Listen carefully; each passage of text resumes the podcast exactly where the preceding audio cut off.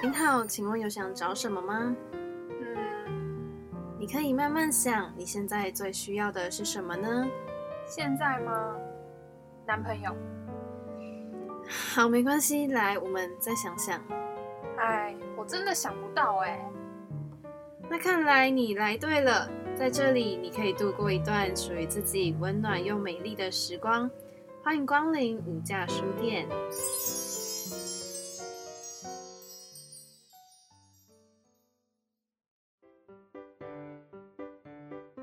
哎，走啊！我们要不要一起去合体跑步啊？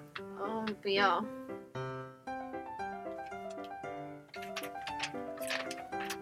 哎，你要不要跟我去书展逛逛啊？嗯，不要。哎，你要不要试试看？哦，我不要。我都还没有说完呢，我就真的很累嘛，不管什么一定都做不好啦。哎，你这样真的不行啦，我一定要让你走出舒适圈。刚刚讲到性骚扰，就就是性别意识的题外话，我就想到我之前有看到一篇新闻，就是最近，然后呃，他新闻的标题呃内容就是一个男生他尾随高中女生，然后那时候那是在信义区，嗯，然后。他就是经过那个娃娃机店，他就扑向那个女生，然后把她抓进去。但是那女生有大力的，就是喊救命跟反抗，所以幸好应该是没有怎样。可是那个新闻标题就下说女生应该要结伴，就是就怎么会是女生需要去怎样？哪一家？就我说不出话来，啊，因为你应该知道我待过很多家媒体，嗯嗯，但我不意外，这家我不意外。哎，你看大家都不知道我们在讲哪家，只有我们知道。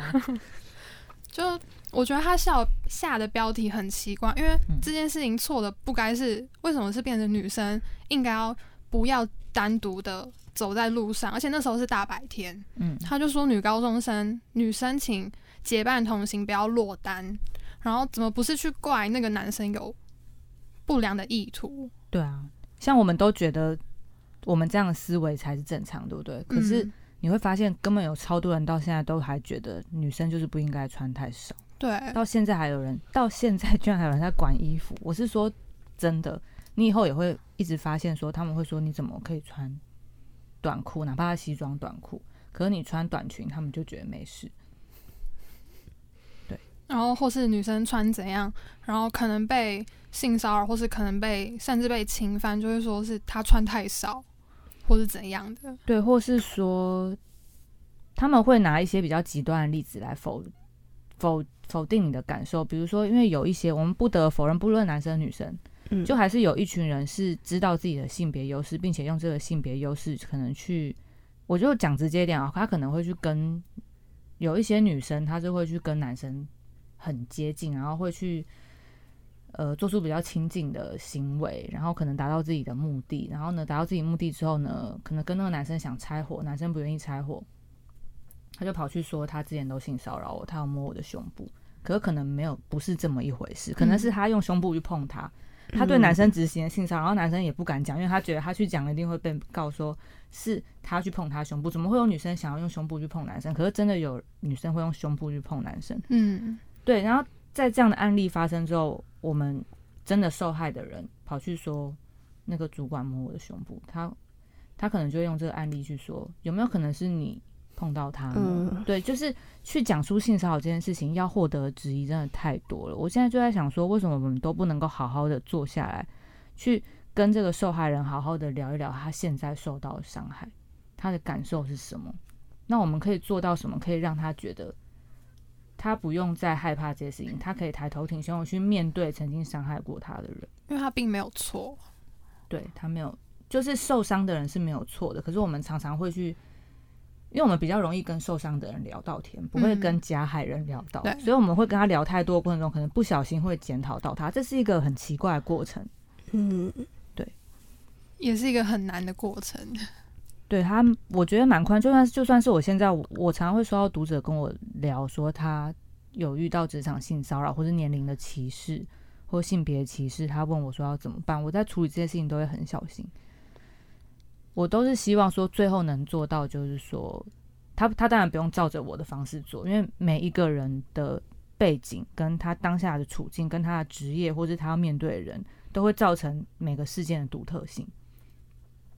我就会引导他说，能够怎么做会让你不会后悔，说你不会不会让你后悔你自己没有保护你自己。对，就引导他，因为我也不能，我其实没有办法教任何人什么。其实我去上很多节目，大家都问我说，你有没有想要呃，就是告诉那些被性骚扰的人，他们应该要怎么做？我其实真的不知道他们应该要怎么做，因为。每一个人都是独一无二的，我只能说最基本就是把它讲出来。但那个讲出来不是要你站在顶楼，然后对着全世界大喊，或者说你要当着所有人的面指责那个男生或者那个女生。而，对，性骚扰是男生女生都会遇到的。对，或是说就是那个讲出来，你可以是跟你的朋友讲，你的或是你的家人，跟你可以接受的人讲，或是你直接跟当事人私下，也不是私下讲。如果你害怕。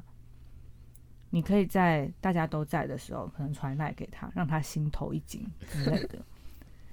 对，就是用各种方法把它讲出来，然后再去看怎么面对后面的事情。嗯嗯。因为其实我们看完，可能也会就是想说。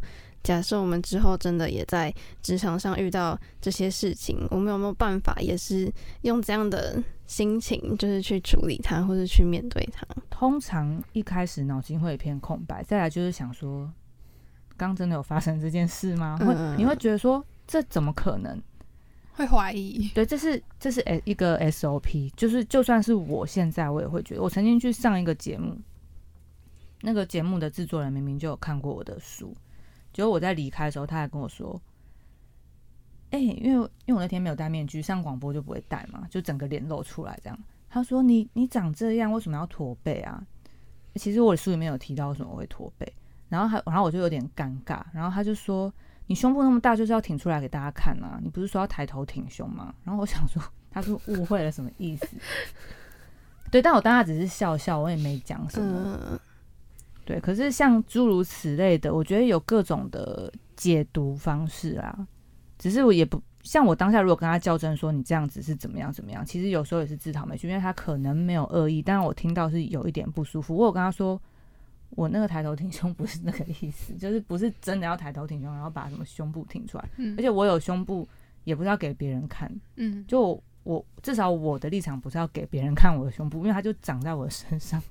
就是有人要看我没办法阻止，对，可是他的那种说法会让我觉得有点奇怪。然后我后来跑去跟我的朋友讲这件事，我就是在就是在聊天，就我的朋友居然说，他都说你长这样还驼背很可惜，就表示他觉得你长得很漂亮，就只差那件事啊。我说，所以我要高兴，对，所以我一直就是说，其实有每件事情大家解读的方式不同，可是最重要的是你自己的感觉。